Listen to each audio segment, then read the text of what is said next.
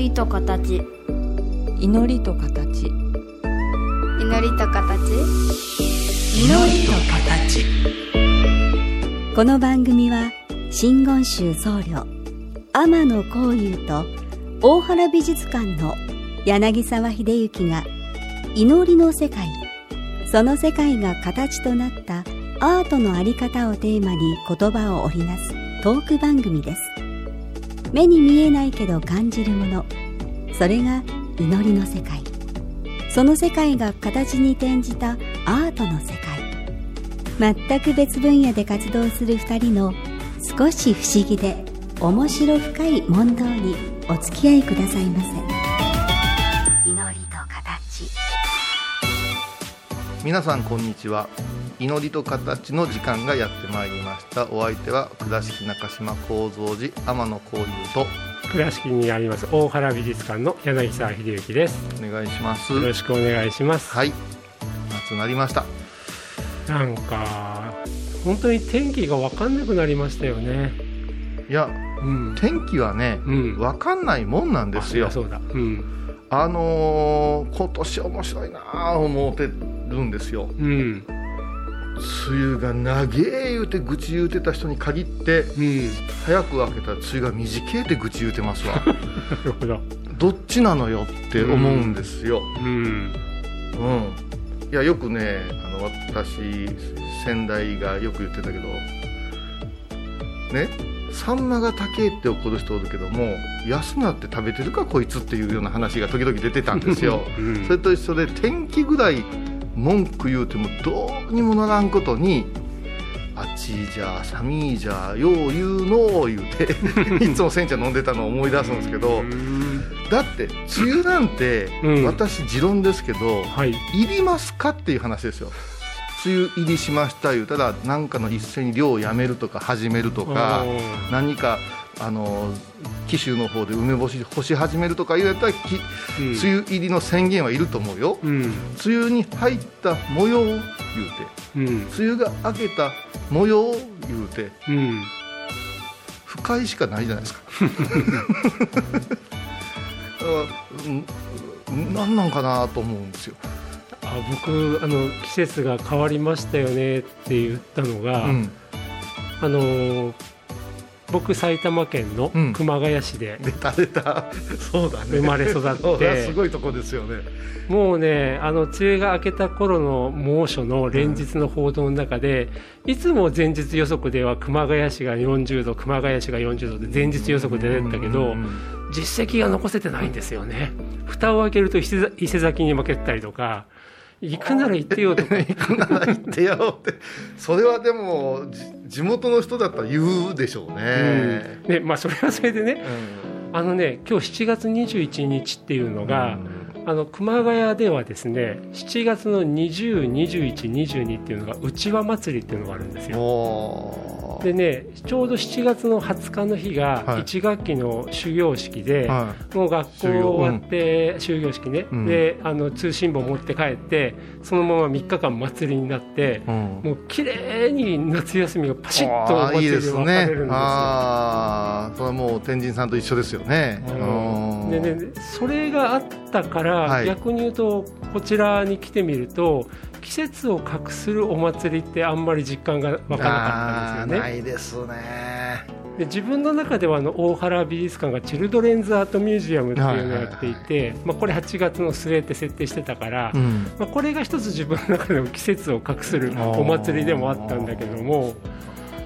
これを20年19回やって今止まってるんだけど本当に8月後半の天気が如実に変わってきたっていうのはすごい実感した。そうですね。やっぱし、打ったてで定点観測すると分かるんですよね、うん。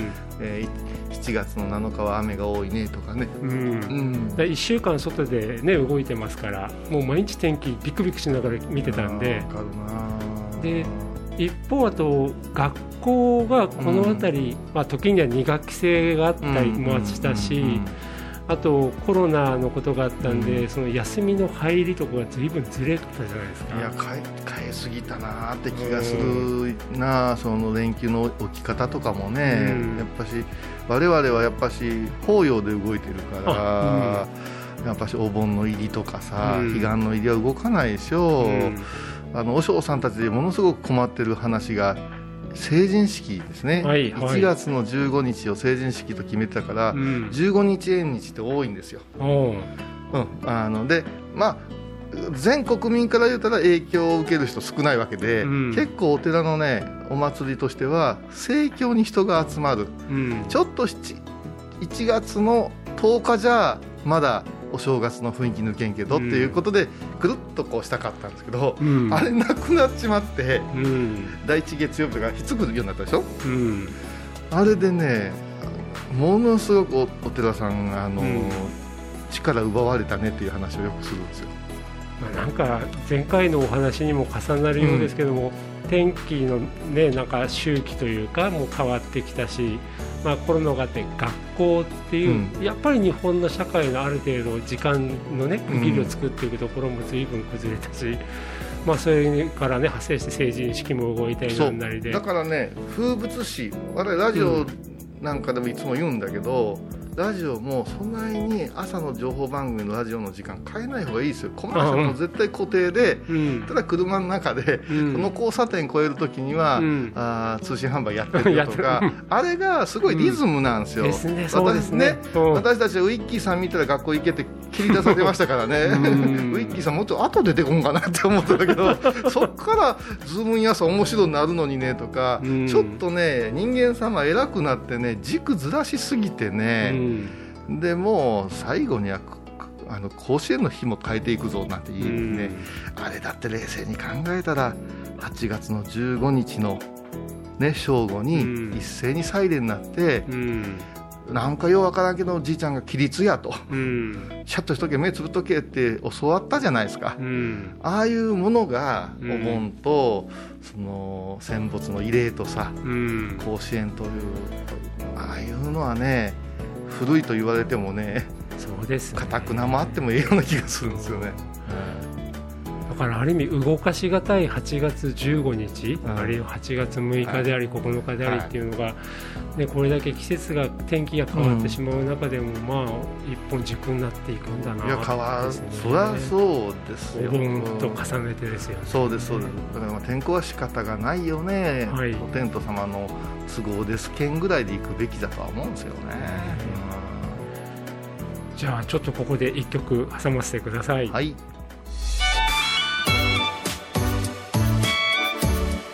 祈りと形。あのー一人例えば私一人の中にも、うんまああのー地獄やらガキやら畜生やら人やらああまあ、いろんな状態があるっはいてはい。いうのがねそうだよなってすごい納得して、はい。であとまあ空海様の開かれた教えだと即身成仏、はい。で僕ら即身成仏っていうとミイラになってるみたいに思っちゃってたけど、う んそれは即身仏ですね。ですよね。はい。でも 一方でなんかステップステップステップ踏んでどんどん上がっていかないとっていうような成仏のイメージもあるんですよね。三号成仏ね。三三号っていうのがあのゴーガーシャの号。そうですそうですそうです。1号2号3号で5で奥も数えるのは億劫いう言葉に変わるやつです。あなるほど、はいはい、億劫はその語源ですよね。うん。で1号は一説には宇宙ができてなくなるまでが1号やとか、うん。インド人が考えた最高の時間の長さを言うんやとか言うんやけど、うん。どうも最近もう一個あるらしいんですけどは。それを別に探求したところで、うん。もうええやないかっていう、う仏教学者が多いらしいんです、うん。あもうとにかくだから3回宇宙が生まれ変わってやっと成仏できるかもねというぐらいうん。私たちは愚かでうん。か弱きうん。凡夫だから。うん。だから僕は人間だものっていう言葉がう受けたんですよ。うん。特に日本人は一からコツコツとレギュラーの座を勝ち取るのが好きなんですよ。うんですよね、ね。うん。大好きなんですよ。うん。だから三号成仏思想っていうのはものすごく鎌倉期にうん。末法思想というもうこの世はあかんで終わってまうでっていうところからうん。盛り上がったんですけどうん。もともと日本には即身成仏信仰の方が先じゃないかという説もあるぐらい。じゃじゃないと仏にすぐなれんかったら仏の生き方できないんじゃないっていううん。根本から始まってるので、うん。この辺をどう解釈するかっていうのはすごく大事なところじゃないかなと思って、まあ、真言宗我が真言宗空海の教えは即身成仏の訓練を毎日しなさい。これが三密行ということでね。でもあれですよね。あの自分の一人一人の中にも仏性仏の性があって、でもいきなりそれがわらわらわらと目覚めてなんか覚醒とかじゃなくて、うんうんやっぱりステップバイステップのところもあるわけですよね。いやでも、うん。あのー心の中にちゃんともう発菩提っていうものがあるわけですから発って発芽の発と書くんですよ、うん。で菩提の種が芽生えますっていうのが御坊寺知った菩提肌闇っていうご信号なんですけど、うん。あなたの中にちゃんと種がありますよって。うん。その種が芽が出て膨らんで花になるんやでということを認めたらメラメラはあるんですよ。うん。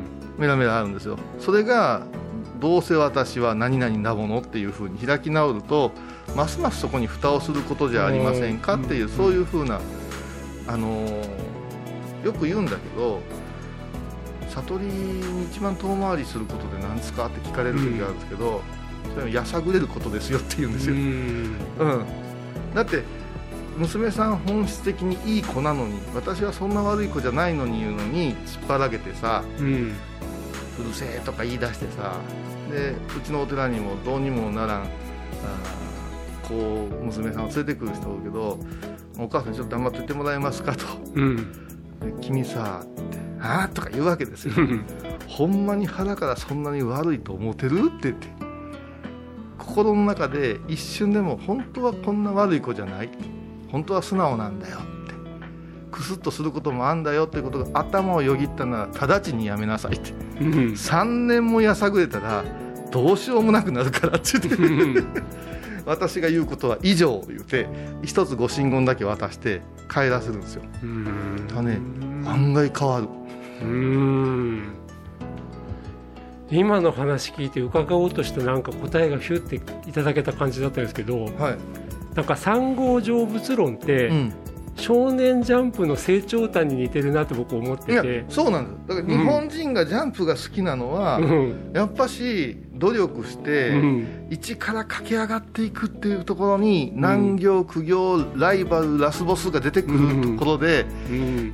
髪の毛の色こんだけ変わるかお前っていうぐらいのヒーロー出てくるじゃないですか、ですようね、ん。でで一方で、はい。その即身成仏うんのイメージってなんだろうって思ったらあ今の話だと思って、で最近増えたでしょ、うん、いきなりむちゃくちゃ強い主人公。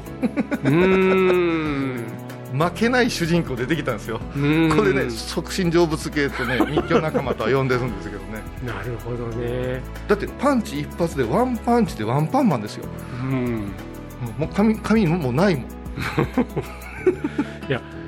あのねでそうは言いながら僕、は自分もね蓋しないように気をつけなきゃだし、なんですけどあの要するに髪の色が変わってうん。覚醒して、うん。いわば成仏したような状態になるけども、うん。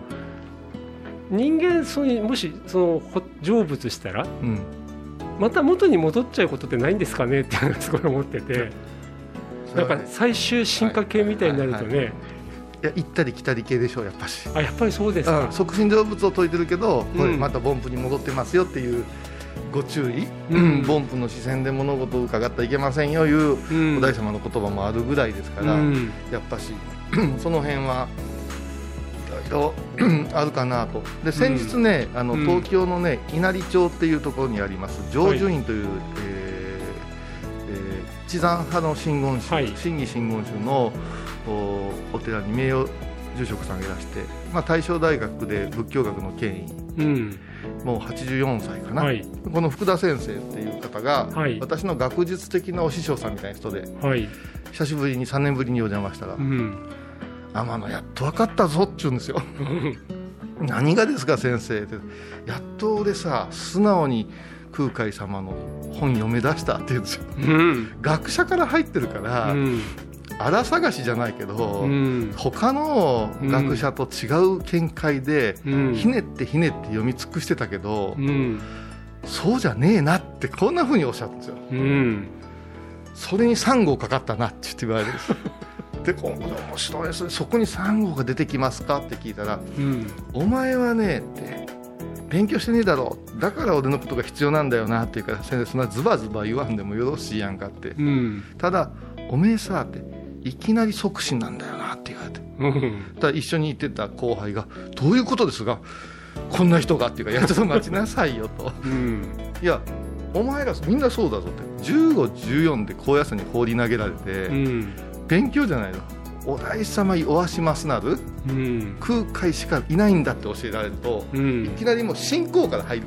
うん。いきなりいらっしゃる信じてますから入るということはうん。これが即身なんだと、うんで大学出てうん。お坊さんになろうかな思うてちょっとずつ勉強していってうん。徐々に信仰を身につけることが三号という言葉に入ってんじゃねえかと俺は身をもって体験したんだって言って。